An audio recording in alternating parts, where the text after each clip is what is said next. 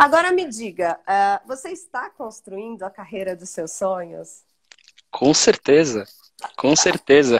Foi, foi uma batalha árdua para chegar até aqui e ainda eu, eu, espero que ainda tenha muita coisa boa para acontecer. Eu vou continuar batalhando para continuar realizando os meus projetos. É, eu realmente estou muito satisfeito, estou assim, muito feliz com, com tudo que eu pude aprender, contribuir.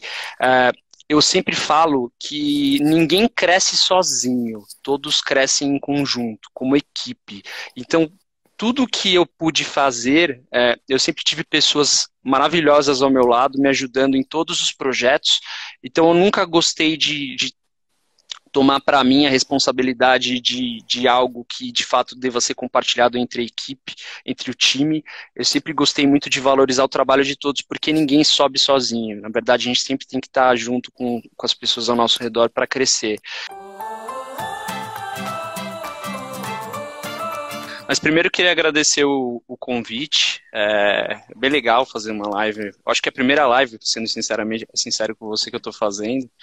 Ah, mas, pois é, já fiquei até com medo aqui de errar alguma coisa no Instagram, não, não tô acostumado. Mas, bom, meu nome é Marcos Pereira. Eu sou hoje gerente de marketing de uma multinacional de games. É, o nome da, da, empresa é Blizzard, Blizzard Entertainment. Depois eu posso falar um pouquinho sobre a Blizzard. É, mas eu sou um gamer, né? Eu sempre gostei de jogar e eu acho que até um, uma das coisas legais é que de fato eu trabalho com uma coisa que eu gosto, uma área que eu realmente gosto. Mas a minha trajetória não foi fácil, né? E, e não, não cheguei de cara na Blizzard. Na verdade, eu tive uma longa jornada pela frente. E sendo bem objetivo, eu posso até entrar um pouco mais no detalhe, mas eu comecei minha trajetória profissional numa empresa de promotores, né, de, de assistente de varejo, de merchandising. Por sinal, foi onde, onde a gente trabalhou, né? Uh, essa parte tem uma parte importante da, na minha, da minha trajetória profissional, mas eu já posso contar depois. Eu quero fazer um breve resumo agora. Uh, depois de ter passado por essa agência, eu fui para a Microsoft. Foi de fato quando eu ingressei no mercado de games, mesmo numa empresa de games, trabalhando com Xbox. Uh, depois da Microsoft, eu fui para Warner Bros. Uh, trabalhei tanto com games quanto com filmes, então tive a oportunidade de cuidar de duas categorias, ainda dentro de entretenimento, mas bem diferentes. E depois da Warner, acabei me mudando para Blizzard. Eu tô desde agosto de 2017, já são três anos praticamente é, sendo responsável pelo marketing é, da Blizzard no Brasil e também pelo desenvolvimento do negócio e de parcerias estratégicas, tá? Então esse é um, esse é um resumo da minha história. Importante também falar né, que sou formado em publicidade e propaganda, né? Eu acho que é, é um, uma informação legal para a galera saber. É muito bonita a sua história. Eu acho assim que quem escuta esses nomes é, fica muito empolgado, né? Porque você fala aí uhum. marcas que todo mundo conhece, independente do marketing ou, enfim, todo mundo já ouviu falar pelo menos uma delas, né? E as Sim. pessoas se perguntam, por isso que eu escolhi você para esse tema, carreira dos sonhos, né? Porque eu acho que uhum. para todo mundo desse universo de games, é, quem não gostaria de passar por pelo menos uma dessas marcas, né? E, e, você, mas assim, a carreira não é tão dos sonhos, porque apesar das marcas, existe todo um trabalho é, de muita dedicação envolvido, né? E Exato. quando a gente quando a gente se conheceu, é, era o seu primeiro cargo de gestão? Não era? Como que foi isso para você? Era, olha, eu vou entrar num tópico que pode ser que eu tome um pouquinho mais de tempo, mas como você que é a dona da live me controla, tá? Às vezes eu vou um pouco longe. Não. E, assim, eu tenho, eu tenho uma história um pouco peculiar, né? Eu, eu sei que você sabe uma parte da minha história, eu vou tentar ser breve porque ela é um pouco longa, mas basicamente é, eu acho que eu passei por um, um, processo que muitas pessoas passam ao longo da sua trajetória profissional. O que aconteceu comigo foi, é, eu me vi com meus 17, 18 anos, é, ainda um adolescente muito imaturo, é, não tinha maturidade, e realmente eu, hoje eu vejo bastante isso. E, eu não sabia exatamente o que eu queria fazer, o que, que eu queria trabalhar. E eu acho que muitas pessoas passam por isso, né? Se você, se você analisar bem a situação, se você com 17, 18 anos, você escolhe algo para a sua carreira, você não tem muita experiência de fato para saber se você quer o caminho A ou o caminho B. É claro que tem muitas pessoas que eu consigo imaginar que de fato conseguem já ter uma ideia do que querem. Então, de repente, uma pessoa que quer, sei lá, se tornar um médico, uma médica, por aí vai. Mas eu não estava nessa situação, eu realmente precisava um pouco me descobrir. E aí eu decidi fazer publicidade e propaganda e foi até curioso porque no segundo ano do curso de publicidade e propaganda, é, até então no segundo ano meu, o meu objetivo era trabalhar em agência, trabalhar com criação. E no segundo ano é, a gente fez um trabalho em grupo e um, era um trabalho onde a gente entrevistava um diretor de criação de alguma agência. E eu, lembro que a gente entrevistou um cara da, da, da Macan, naquela época ainda não era a W Macan, eu não tenho certeza se foi da Macam, mas eu acho que era. É que já faz tanto tempo, foi 2001. Eu tenho 30, tô, fiz 37 anos ontem, né? Então já faz bastante tempo. Mas a gente entrevistou esse cara e uma das perguntas que a gente fez foi qual a importância de um estágio é, na área de publicidade e propaganda. E aí a resposta dele, eu acho que foi bem, bem dura, né? Porque imagina um garoto ali dos, no auge dos seus 17, 18 anos, enfim, recebendo essa resposta, mas a resposta foi. Uh, vale mais quatro anos de faculdade, eh, vale mais quatro anos de estágio do que quatro anos de faculdade. Eu entendi o ponto dele, discordo um pouco, mas enfim, aquilo foi um, um balde de água fria e eu me vi no segundo ano da faculdade completamente confuso, até pensando em abandonar o curso, buscar uma nova oportunidade, enfim, um novo curso, só que eu não sabia de fato o que eu queria. E aí a minha decisão naquele momento foi, ah, eu vou terminar o curso, vou terminar a, a minha graduação, vou me formar em publicidade e propaganda e depois eu faço alguma pós, uma especialização, porque eu achava que seria, seriam dois anos que eu teria jogado no lixo. Querendo ou não, é, eu também entendi que o próprio curso de publicidade e propaganda ele me abriu um leque de várias oportunidades, não só em agência, de fato é o que aconteceu, né? Então eu comecei a conhecer um pouco mais do marketing. É, o que aconteceu após a faculdade, é, eu, eu não tive muitas oportunidades profissionais enquanto eu estudei. É, eu acho que um pouco também por imaturidade minha, eu, hoje eu vejo bastante isso. Talvez se eu tivesse trabalhado mais ou corrido mais atrás naquela época, as coisas teriam sido é, diferentes, mas de fato o que aconteceu é que quando eu me formei, eu praticamente não tinha bagagem, bagagem profissional e era difícil encontrar um emprego. E aí me vi numa situação bem delicada, que era o que eu faço? Como que eu vou arrumar um emprego se eu não tenho formação? Eu, eu, eu, quando eu penso nisso, é um, é um pouco daquela história da, da Tostines, ela é mais fresquinha porque vende mais ou ela vende mais porque é mais fresquinha? Então, como que eu vou ter experiência se ninguém me dá uma oportunidade? E foi um momento bem delicado para mim. Mas o que eu mais questionei desde a época da faculdade, ali dos meus 17 anos, é de fato o que eu, com que eu quero fazer, com que eu quero trabalhar. E aí, é, eu tenho um capítulo rápido da minha trajetória que é importante mencionar, mas assim, eu sempre tive paixão por games. Eu sempre gostei de games, sempre foram um dos meus principais hobbies, assim, minhas diversões.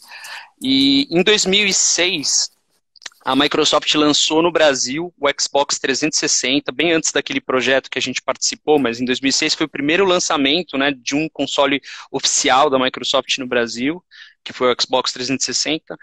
E, e eu, como gamer, queria o console, óbvio. Era um, era um lançamento, etc. E, só que ele custava 3 mil reais. E eu não tinha 3 mil reais. Na verdade, tinha nada, eu não tinha dinheiro. Realmente, eu, traba eu tinha trabalhado nesse ano, mas foi uma experiência que não agregou muito para minha trajetória.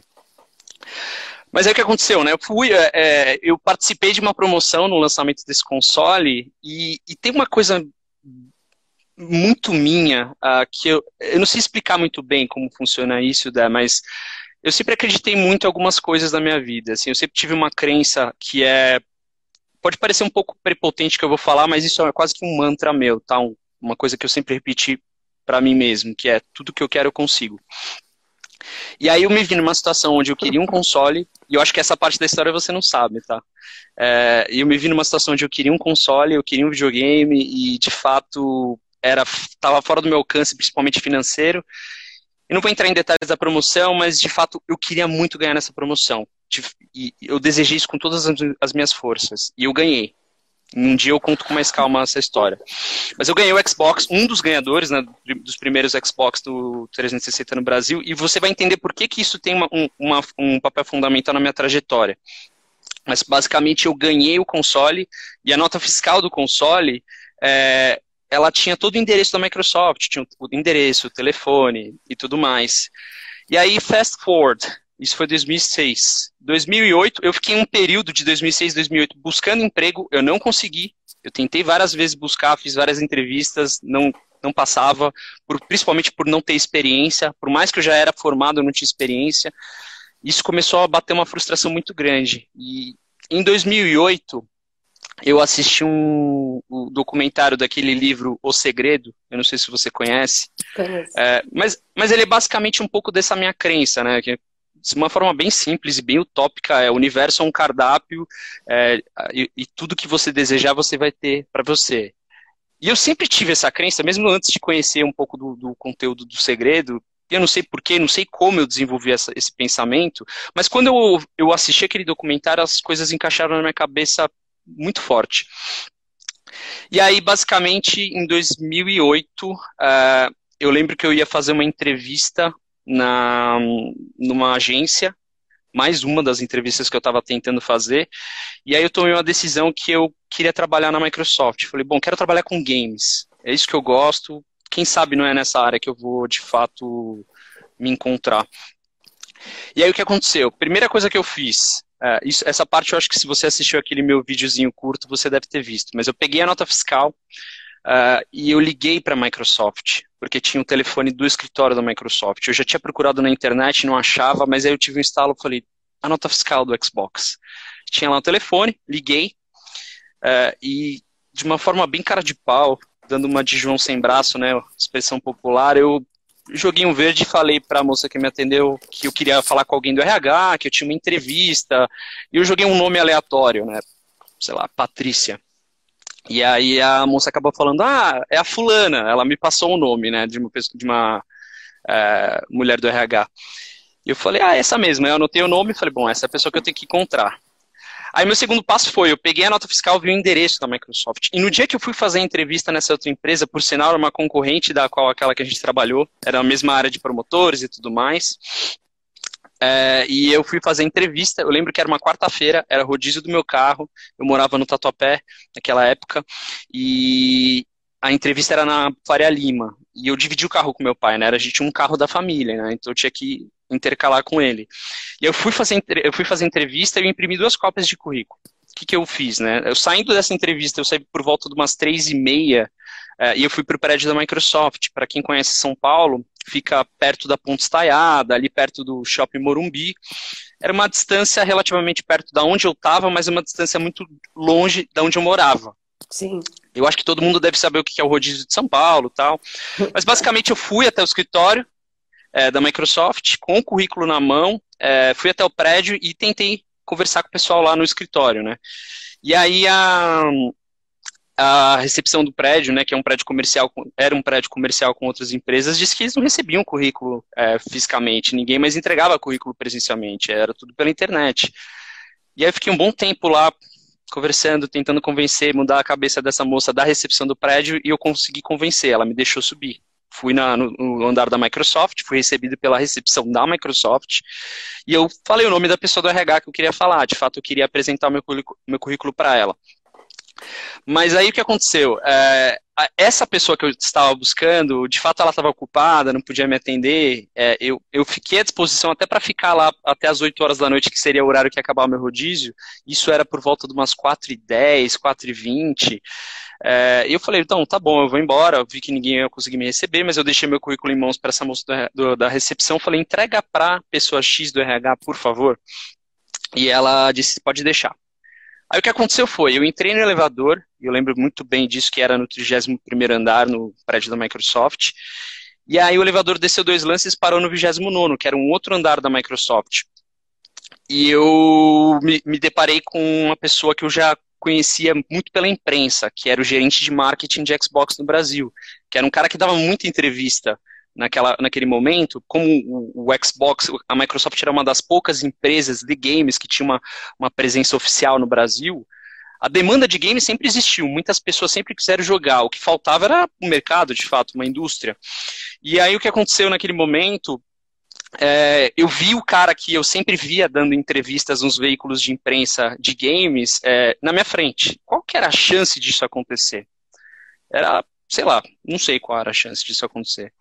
Mas enfim, eu encontrei o cara em um intervalo de cinco segundos eu tentei me vender para ele, passei o, ele me passou o e-mail dele. O é, profissional. mais rápido do mundo, né? Exatamente, foi super rápido.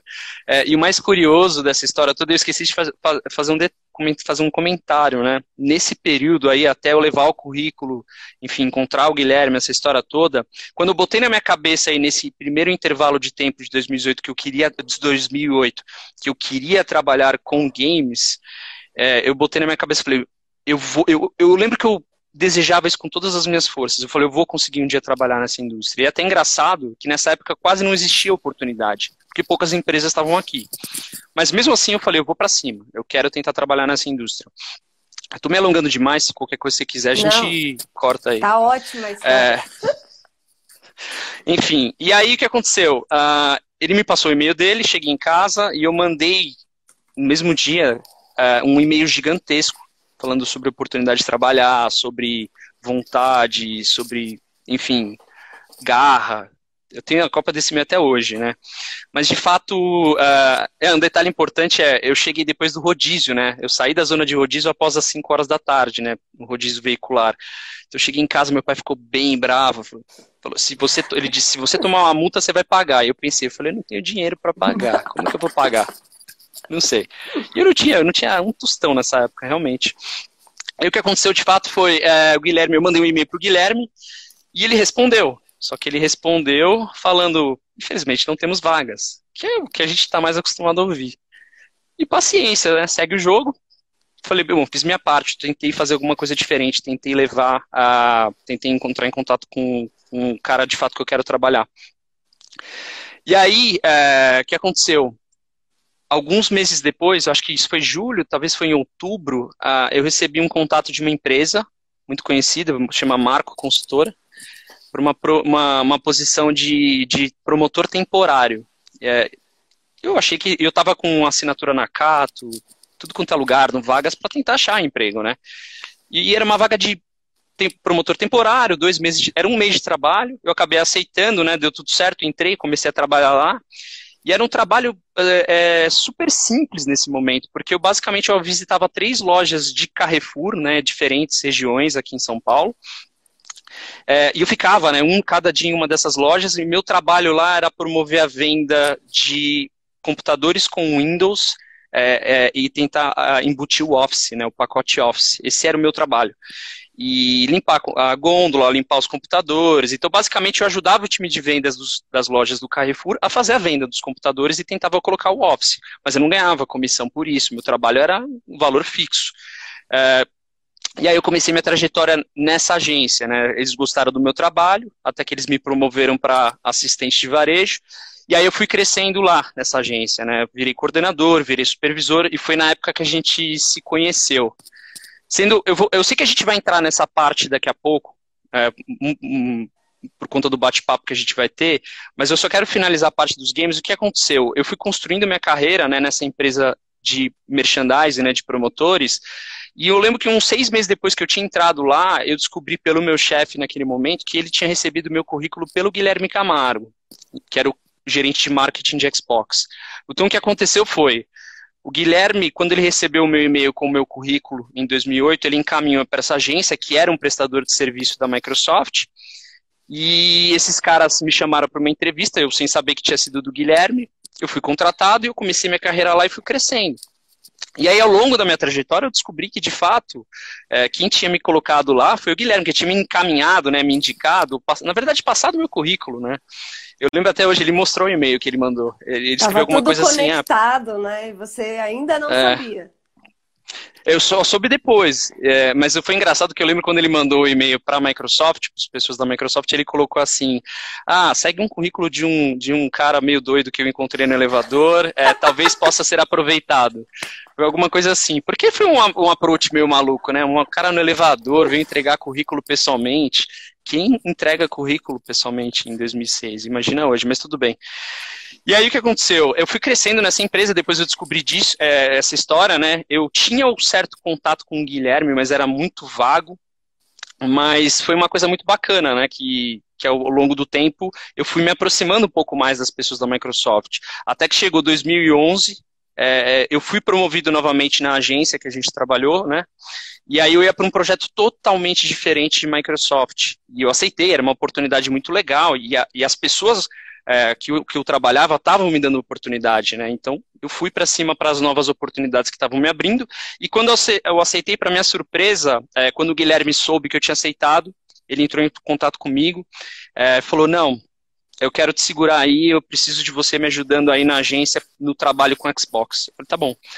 E aí, é, eu lembro que eu ia, tinha combinado, eu faria uma transição, né, um pouquinho mais longa, e eu ia é, fazer um último evento de Xbox, e eu ia fazer essa transição para essa nova posição nessa agência. Né? E nesse evento, é, que era a minha despedida de Xbox, mas dentro dessa agência, né, era terceirizado, é, o Guilherme veio até mim, que era aquele cara do elevador, e ele me convidou. Ele falou: de fato, é, você quer trabalhar na Microsoft com Xbox? E aí, para mim, isso foi assim, um balde de água fria, porque essa trajetória inicial, é, e tem muita coisa aí para trás que eu, tô, eu não estou contando agora, deixo para uma próxima, mas tem muita coisa que aconteceu que, quando de fato eu vi aquele meu sonho se realizando e tantas coisas difíceis que eu passei, tantos momentos complicados que não foi fácil. Eu, eu sumo para você. Uh, quando isso aconteceu, eu lembro que eu até chorei porque eu vi meu sonho começando de fato, né? E, e eu, eu não vou negar, em muitos momentos dessa trajetória até esse certo ponto, eu pensei em desistir por diversos fatores. É, muitas dificuldades que eu tive no trabalho, dificuldades que todo mundo tem, eu, eu, eu realmente ponderava as coisas que estavam acontecendo. É, é, eu tive muitas pessoas próximas a mim é, tentando me levar para outras áreas. Na verdade, querendo dizer que eu poderia fazer outras coisas, que, que eu estava perdendo meu tempo tentando buscar uma posição na área de games. Então, acho que eu tive mais cargas negativas do que cargas positivas nesse, nessa trajetória. Mas, de fato, quando eu entrei, quando eu consegui trabalhar na Microsoft, é, as coisas mudaram, né? E aí muita gente, de fato, viu que todo o esforço que eu tive valeu a pena. Eu deixo para uma próxima entrar no detalhe, eu não quero focar muito nisso, mas aí de fato eu comecei minha trajetória no mercado de games, comecei na Microsoft, de lançar diversos jogos uh, de Xbox 360, também de uma linha de PC naquela época que chamava Games for Windows, fui para Warner, lancei dezenas ou cheguei a lançar centenas de produtos na Warner, foi uma escola muito incrível e aí desde 2017 eu estou na Blizzard fazendo, como eu comentei no início da live, o marketing, uh, o desenvolvimento do negócio e as parcerias estratégicas da região. Depois eu posso contar até alguns exemplos aí de projetos que eu me envolvi. Né? Esse é o resumo da história longa. Muito linda a sua história, porque quando você fala, ah, é, eu acredito que o que eu desejo eu realmente vou conseguir. Eu não acho nem um pouco arrogante, nem prepotente, pelo contrário, eu acho que realmente o universo conspira. Quando a gente tem. Isso a gente tem muito em comum. É, eu também tenho isso de colocar na cabeça que eu quero, que eu vou fazer, que eu vou conseguir, não importa o quanto eu tenho que trabalhar para isso. E muitas vezes a gente acha que uma ação não deu resultado, né? Que foi a ação do elevador. Uhum. Entreguei o currículo, uhum. ah, não deu em nada, passou um tempo, não tinha vaga. E não, na verdade, cada ação que a gente tem tem um resultado e não é irrelevante, né? Mas, uhum. é, com quantos anos você foi gestor? Olha, é, eu comecei a minha carreira, de fato, na Marco, de certa forma, tarde, porque eu, meu, meu primeiro emprego, eu já tive experiências uh, anteriores à, à, Marco, né, essa agência que a gente trabalhou, mas eu considero, de fato, que a minha trajetória profissional come, começou nesse momento, e eu tinha 26 anos, então muita gente pode olhar e falar, nossa, 26 anos, tá um pouco mais velho, tá, mas não tem idade certa. É, eu acho que se você tem um objetivo, corra atrás. Independente da sua idade, das dificuldades que possam existir, vá atrás. Mas eu comecei com, 16, com 26 anos a minha trajetória. E eu, eu me tornei gestor na Marco, né, nessa agência, uh, em torno de um ano e meio depois. Então eu já tinha uns 27, 27 e meio, por aí. Eu tinha uns 27 anos. E para mim foi um mega desafio, mas foi uma, eu tive uma trajetória até que rápida nessa agência, porque realmente é, em pouco tempo eu consegui gerenciar uma equipe, gerenciar pessoas, mas foi muito gratificante. É uma das coisas que eu mais tento é, tento aprender é a parte de gerenciamento de pessoas e de profissionais. Legal, muito legal isso. É, aquele, o cargo que, que a gente se conheceu em 2010 foi o seu primeiro cargo de gestão ou não? Não, eu tive uma experiência antes, uh, mas num formato muito similar. Eu era um, um supervisor de equipe. É, basicamente, eu tinha que cuidar uh, de pessoas, né, é, promotores, né, assistentes de varejo de merchandising, é, em diversas regiões do Brasil, a maior parte em São Paulo, mas era o mesmo tipo de escopo, né? Era, é, eu era responsável por consolidar as informações de toda a equipe, passar todas as orientações, é, fazer os relatórios sobre todo o trabalho dessa equipe, dar feedback, enfim, eu tinha que manter o acompanhamento com todas essas pessoas. E para mim foi um, um, um mega aprendizado, foi muito gratificante. E qual o grande desafio que você vê na gestão? Você liderou gente muito jovem, né? É, tem um ponto importante aí também, né?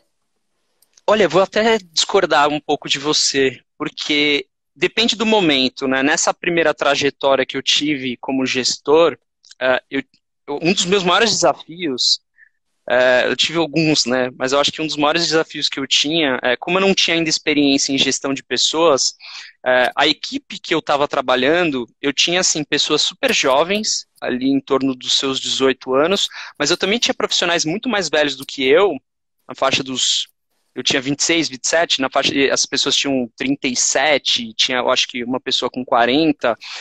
E, e o desafio para mim, além de aprender né, a, a, a, trabalhar com todas essas pessoas, é existia um certo preconceito por muitas pessoas, inclusive mais velhas do que eu, porque eu sempre tive uma, um, uma aparência de novo, né?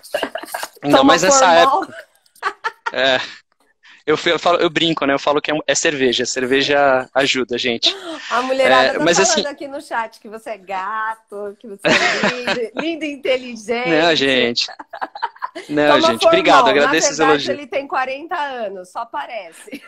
37, 37. Não, não me envelheça tanto. Daqui a pouco eu chego nos 40, eu fiz 37 ontem. Mas é, isso para mim foi um desafio, porque. E foi muito bom para eu aprender, porque eu tinha de fato pessoas na minha equipe que, que tinham família, é, realmente dependiam muito daquele trabalho, sabe? E, e tinham que dar o sangue, porque aquele emprego era tudo que elas tinham, e ao mesmo tempo eu tinha pessoas jovens, totalmente despreparadas, que não queriam nada com a vida, e aí eu comecei a entender, uh, na prática, uh, como é você gerenciar pessoas, e, e, principalmente que as pessoas, cada uma delas, são, todas são diferentes.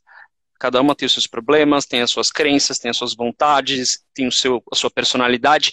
E isso é um dos desafios da gestão de pessoas. É você tem que saber como conversar com um pai de família de 43 anos que tem é, cinco filhos e está se dedicando de corpo e alma naquele trabalho para realmente pagar as contas dele, e ao mesmo tempo, às vezes, com um, um garoto ou uma garota de 20 anos que estava na faculdade e realmente não queria nada com nada, é, não tinha comprometimento, abandonava o emprego, não ia trabalhar, que a fama de promotor é que, que não vai para a loja no horário, né?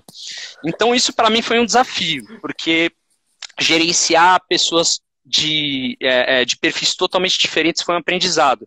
E eu acho que essa questão também, nesse momento específico, que eu, eu realmente tinha uma, uma cara muito de novo, né? eu tinha uma aparência muito nova, é, principalmente a, a, as pessoas mais velhas da minha equipe, elas não se sentiam muito à vontade é, de, de receber não ordem, né? Eu, eu tenho um, um, jeito diferente de gerenciar pessoas. Eu não gosto de falar que eu estou dando ordem, eu passo uma orientação. Então as pessoas não se sentiam à vontade. Às vezes olhavam para mim, eu tinha cara de 18 anos, falava: o que, que esse moleque de 18 anos está tá querendo mandar em mim? Então foi um aprendizado. É, e eu nunca deixei a, a, gestão, né, a liderança subir a minha cabeça. Então o que eu buscava era sempre respeitar as pessoas. Isso sempre eu sempre fui assim, sempre serei. Então eu buscava sempre respeitar as pessoas, por mais que algo de grave tivesse acontecido, eu, eu tentava ser o mais transparente possível, mais calmo, respeitoso, porque isso eu acho que é, é algo muito delicado. É muito, tem muita gente, tem muito gestor, muito chefe. Eu costumo brincar, né? Eu falo que existem chefes e líderes, né? Ou chefes e gestores. Eu não gosto do termo chefe. Inclusive, as pessoas que, muitas pessoas que eu gerenciei, às vezes me chamavam de chefe, eu falava, não sou chefe. Eu nunca gostei. Mas eu acho que isso foi um desafio para mim. Então, eu aprendi a, liderar, a lidar muito bem com essa situação e foi um aprendizado muito, muito importante para mim.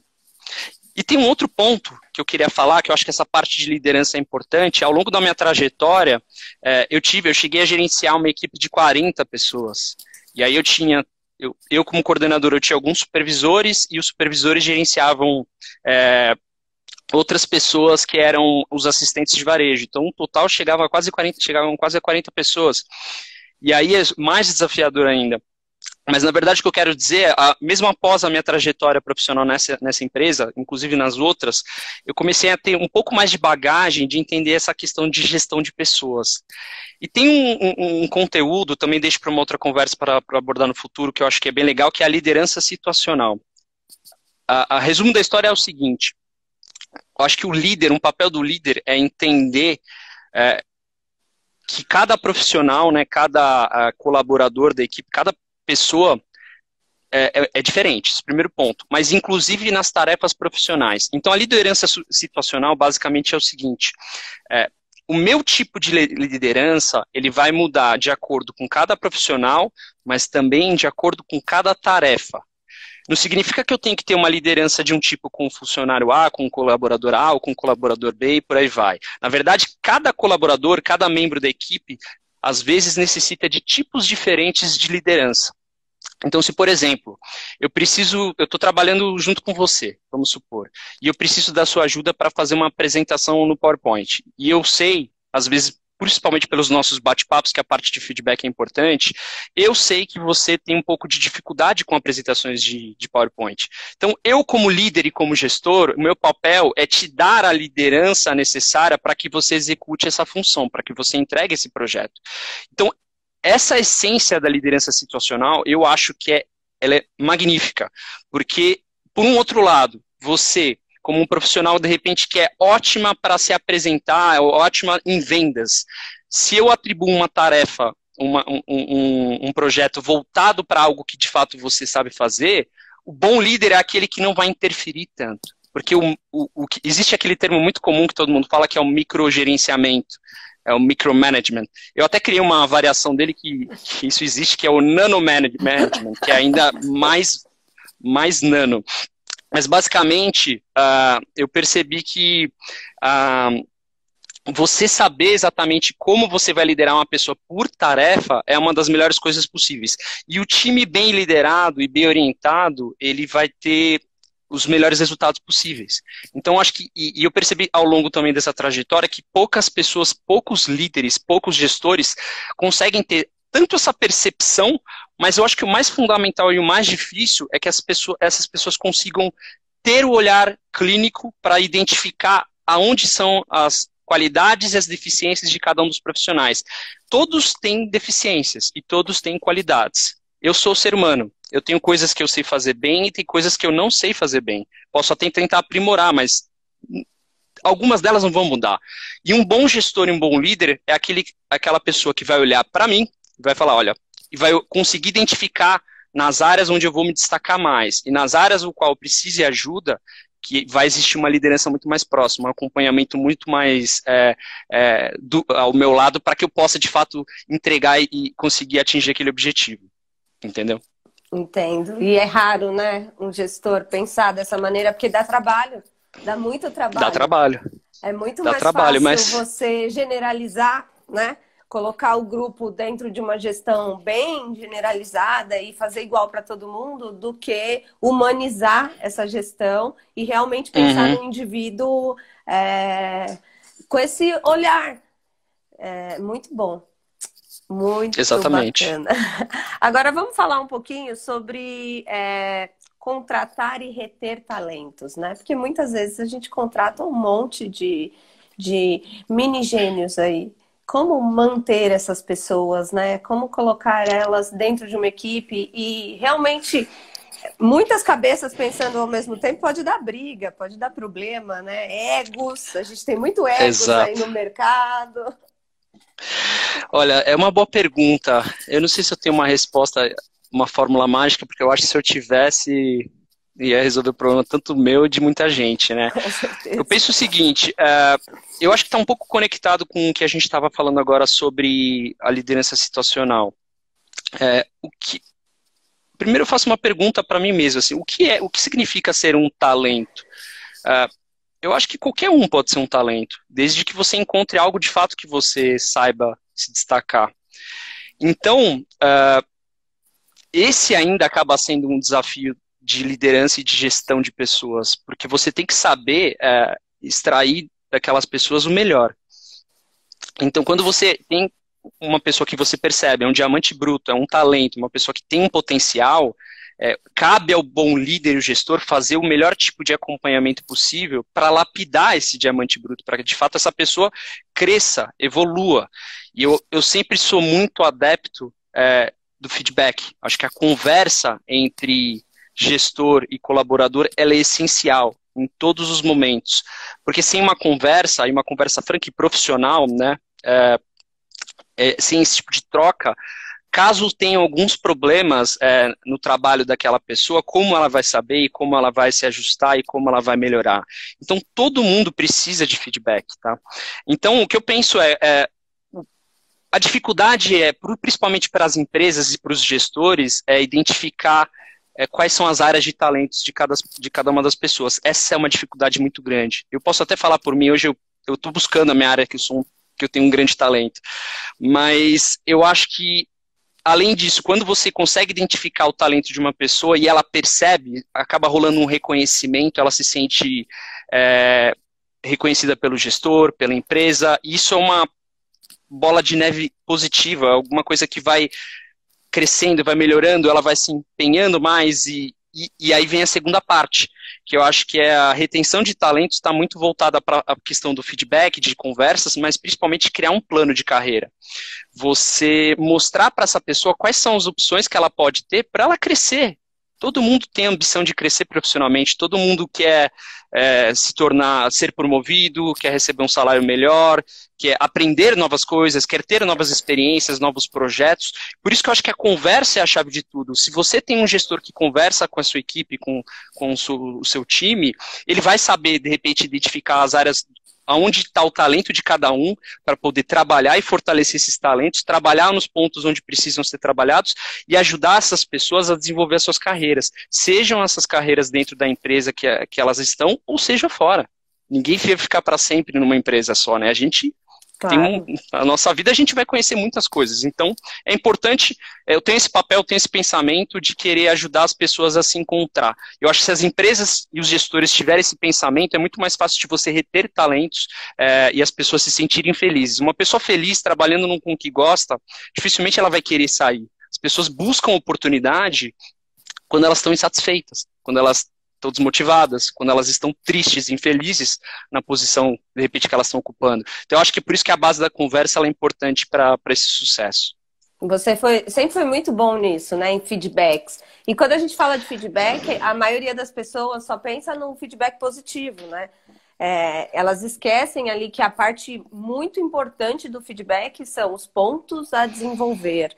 É, eu acho que é, essa é a grande questão do feedback. Porque quando você está fazendo um bom trabalho, é, você não precisa muito de afago, né? Não, olha, seu uhum. trabalho tá bom. Mas você precisa realmente desse olhar do que você precisa desenvolver. Isso é difícil a pessoa analisar, né? Difícil ela chegar nessa resposta sozinha. Uhum. Saiu uma pergunta aqui no chat sobre quando um gestor ele deixa de contratar alguém que é muito bom por receio por medo dessa pessoa que é muito boa. Você já passou por isso? Já viu isso acontecer?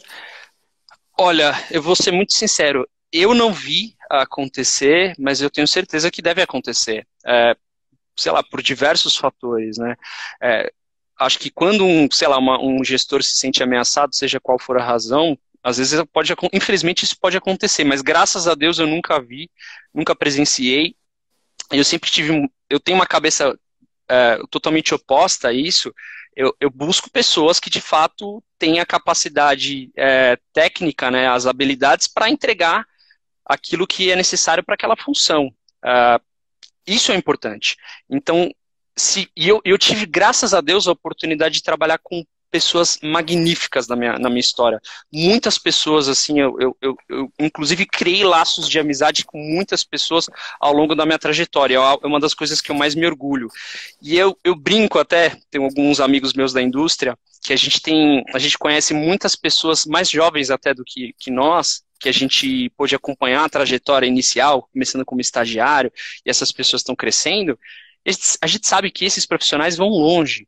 E provavelmente no futuro podem ser até os nossos chefes. Então a gente até brinca, fala, vamos cuidar deles bem, né? Porque se um dia eles virarem o nosso chefe, a gente está garantido, é uma brincadeira. Mas a, é, é, a questão toda. É, o, critério para a decisão de uma contratação é, é, tem que ser sempre é, as habilidades, o conhecimento, se aquela pessoa tem, tem o potencial para de fato entregar aquilo que se espera para a função.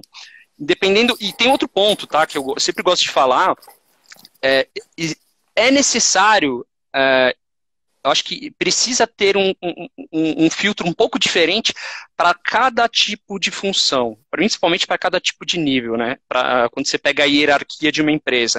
Então, eu sempre brinquei, é, eu, eu, tive, já trabalhei com muitos estagiários, né? Principalmente na Warner. O que, eu, o que eu sempre falava e o que eu sempre pensava era o papel de um gestor com o estagiário, ele, ele é muito importante, porque normalmente a, aquela, aquele estagiário está na sua primeira oportunidade profissional, sem experiência nenhuma, e é, é por isso que ele está lá. Então, eu sempre me senti numa obrigação muito maior é, de ajudar os estagiários que trabalharam com a gente, porque de fato eu sentia que eu era responsável, eu tinha uma responsabilidade muito grande pela formação profissional dessas pessoas. Coisa que eu realmente não tive, por sinal. Eu não, eu não cheguei a trabalhar como estagiário. É, eu, eu, eu entrei numa posição eu tive que entregar. E o estágio, você tem que ter um, eu acho que um nível de tolerância muito maior, as responsabilidades têm que ser diferentes. É, e é claro que, a, ne, mesmo com, com ótimos estagiários, a gente foi identificando bons profissionais, mas conforme você vai crescendo na hierarquia de uma empresa, as responsabilidades mudam. E aí eu acho que o nível de exigência aumenta. Então, resumo da história também que eu quero falar é, se você vai contratar um analista, um assistente, é, não adianta a gente achar que vai achar um, um, um, um gerente com, um, analista com, uma experiência de gerente. Não faz sentido. Então, você às vezes tem que abrir mão de, de um grande background para essas vagas mais entry level, mas de fato até para você dar oportunidade para as pessoas. E eu falo até que a gente contratou em alguns momentos, eu, eu tive a oportunidade de contratar em alguns momentos pessoas que talvez no papel não tinham. É, uh, talvez o, o, melhor background, mas nas entrevistas a gente percebia uma vontade de fazer e de acontecer que de fato foi o diferencial. Então, às vezes, o currículo não é tudo, é num bate-papo, numa conversa que você consegue perceber quem tem de fato aquele brilho nos olhos para fazer olhos. as coisas acontecer. Entendeu? É verdade, é nesse bate-papo que você sente. O currículo ali é muito importante, né? O estágio, você tem ali a oportunidade de moldar aquele profissional, né? De dar os melhores exemplos para que ele entenda, de fato, como que funciona o mercado, né? Como que funciona uma postura de trabalho. Uh, eu acredito muito nisso que você falou. Os meus primeiros líderes é, foram que deram o tom ali do, do trabalho e nunca vamos esquecer desses gestores. Acho uhum. fundamental. E tem muita gente que contrata aí o estagiário dando obrigações de gestor, responsabilidade.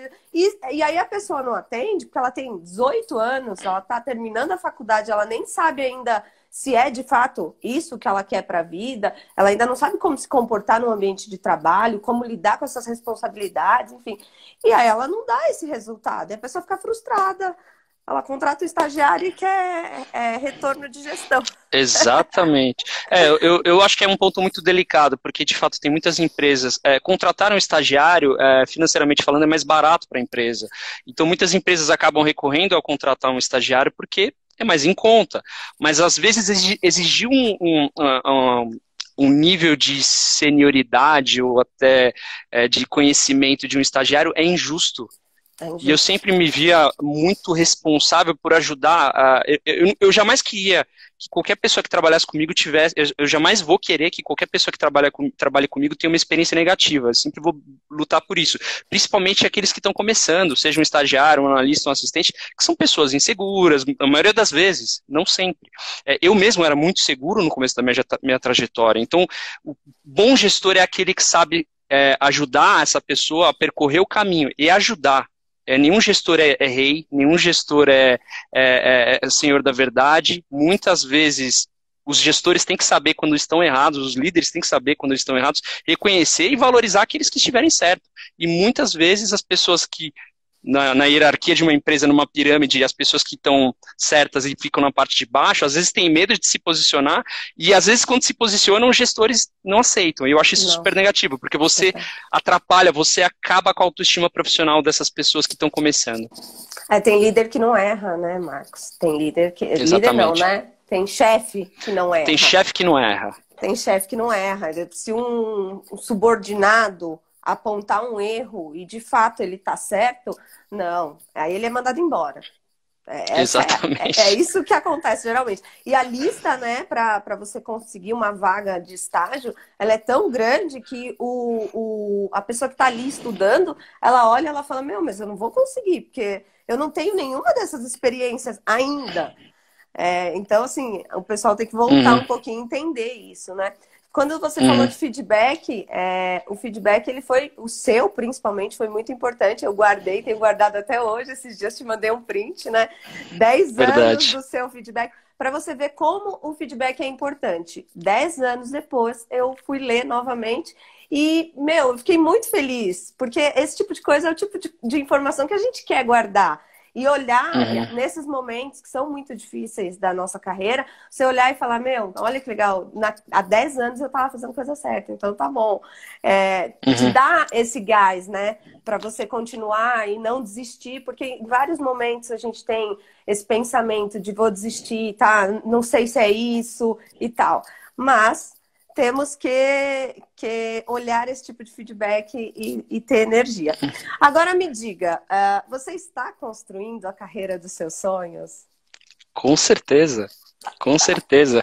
Foi, foi uma batalha árdua para chegar até aqui e ainda eu, eu, espero que ainda tenha muita coisa boa para acontecer. Eu vou continuar batalhando para continuar realizando os meus projetos.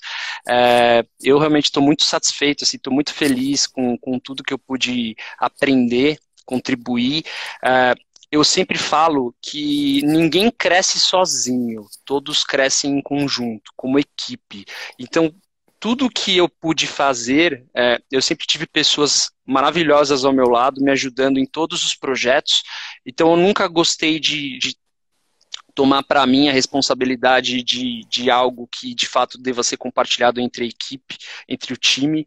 Eu sempre gostei muito de valorizar o trabalho de todos, porque ninguém sobe sozinho. Na verdade, a gente sempre tem que estar junto com, com as pessoas ao nosso redor para crescer.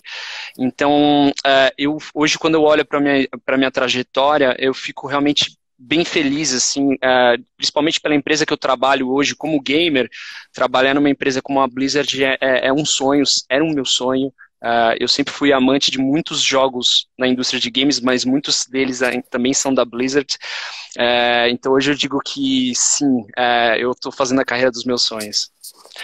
Só para complementar um ponto rápido né, sobre feedback que eu não queria esquecer de falar. É, o que eu acho que é importante no feedback, assim, feedback é muito importante. Sempre. Sempre seja positivo, principalmente os positivos precisam existir, nós somos movidos a feedback, mas também os negativos, ou construtivos. Então, uh, o papel de um gestor e de um líder é dar feedback, quase que constantemente. Mas o mais importante é saber dar o feedback. Então, quando algo é, algo é feito corretamente, é preciso valorizar, isso é um combustível para as pessoas que estão trabalhando, e quando algo é feito de forma errada, equivocada, Acontece, todos erram. O papel do gestor é, primeiro, conversar com o colaborador, conversar com as pessoas da equipe que de fato precisam receber um feedback construtivo, apontar exemplos. É sempre importante trazer exemplos, não pode ser um feedback vago. Eu acho que você fala muito pouco. Mostra um exemplo numa situação onde de fato você identificou essa, é, é, é esse, esse detalhe. Então, acho que é importante é, dar exemplos. E com frequência. Acho que esse tipo de troca entre o gestor e os colaboradores, entre a, entre a equipe, né, é muito importante para você também identificar as áreas de. Para você ter confiança da sua equipe, para você identificar as áreas de sucesso de cada uma das pessoas, e com certeza todos ficarão mais felizes. Quem, quem não gosta de feedback, né? Seja inclusive construtivo. Se, ele é, se você sabe dar um feedback construtivo e a pessoa entende que aquilo é para o bem dela, isso é a melhor coisa possível. Todo mundo vai receber feedback construtivo, só tem que saber fazer isso acontecer. Verdade. É, e também é importante você, como gestor, abrir uh, para sugestões né, da sua equipe, ouvir sua equipe, porque às vezes Exato. as coisas não. É, a gente às vezes está tão envolvido né, com o projeto e tal que você acaba é, não dando essa voz para a equipe. Olha, o que, que você acha que pode melhorar aqui? O que, que você acha que, é, que a gente não não está fazendo ainda muito bem e tal? Então, eu gosto uhum. de, de abrir para que é, cada um que está executando o seu pedacinho coloque as suas sugestões para a gente melhorar. Com certeza, com certeza. Concordo com você. Uh... Em, em, quem você se inspira? A gente tem muitas perguntas, a gente vai ter que fazer a live 2, tá? A gente faz a live 2. A gente tem muitas perguntas ainda, mas vamos lá. Em quem você se inspira? Olha, é uma pergunta difícil, porque, e eu vou ser sincero, eu não tenho um nome, principalmente é, grandes nomes populares.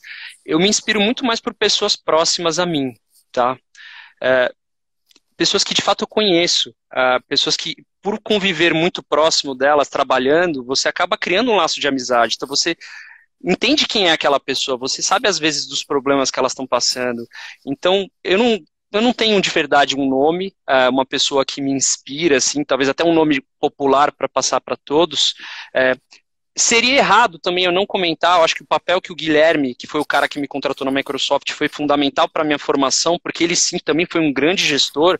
É, eu, eu, tive, eu tenho um carinho muito grande pelo, pelo, pela gestão e pela liderança que ele exerceu sobre mim naquele período, porque me ajudou muito na minha formação. E eu acho que ao longo da nossa trajetória, nós teremos bons líderes, péssimos líderes ou chefes, e o que eu busco é, em, em, experiências negativas, eu tento aprender aquilo que eu não devo fazer com outras pessoas, tá? Então, não tem um nome, uh, eu acho que são diversas pessoas que passaram na minha vida profissional, uh, que, tenho, que me inspiraram e continuam me inspirando. Eu tenho diversos amigos que eu fiz nessa indústria e que estão crescendo, alguns estão saindo do país para outras posições, outros estão indo para outras empresas, e eu fico mais do que feliz ver que se eu pude contribuir de alguma forma para que essas pessoas crescessem, isso me inspira, ver as pessoas próximas a mim crescendo e realizando seus sonhos. Que bonito, que legal. Muito melhor do que alguém renomado, um escritor de livro, alguma coisa assim, porque é uma inspiração genuína, né? Você convive com essas pessoas e você conhece elas. Então, você me inspira. Você é um dos gestores que me inspira. e por isso eu te convidei. Obrigado. E aí, eu gostaria que você falasse um pouco o que, que você dá de dica, o que, que você sugere para principalmente esse, essa geração nova uh, que, que vem aí apaixonada pelo trabalho ou, ou, apaixonada por um trabalho que ainda não sabe nem o que é. O que, que você dá de dica uhum. para quem está começando, almeja uma carreira como a sua, no universo do game e tal? O que, que você uhum. dá de dica para essas pessoas? Olha, uh, acho que a primeira dica que eu dou é um papo meio motiva motivacional, mas é corram atrás, dos seus sonhos. É, tracem seus objetivos e corram de fato atrás deles. Eu até disse isso naquele, naquele vídeo que eu gravei, que basicamente eu sei que mesmo você tem um objetivo traçado, provavelmente você não vai conseguir conquistar ele de primeira. E muitas, em muitas oportunidades talvez você vai cair. Mas eu acho que uh, aqueles que acreditam naquilo que eles que, você, que querem, um dia vão conseguir conquistar os seus objetivos, mas tem que acreditar e tem que lutar não é fácil. A vida não é fácil, né? O trabalho não é fácil. Então a gente vai, todo mundo vai engolir muito sapo, todo mundo vai passar por momentos difíceis, mas eu acho que aqueles que de fato continuam batalhando pelos seus sonhos, mesmo quando tiverem suas quedas, conseguirem se levantar, se reerguer e continuarem batalhando e correndo atrás dos seus objetivos, vão conseguir. E eu acho que o mais importante ao longo desse dessa minha trajetória de 12 anos de mercado, eu conversei com muitas pessoas que, inclusive até mais velhas do que eu, que se viram em um momento meio que frustradas por não estarem fazendo algo que gostavam. É, eu, nunca, eu acho que nunca é tarde para recomeçar.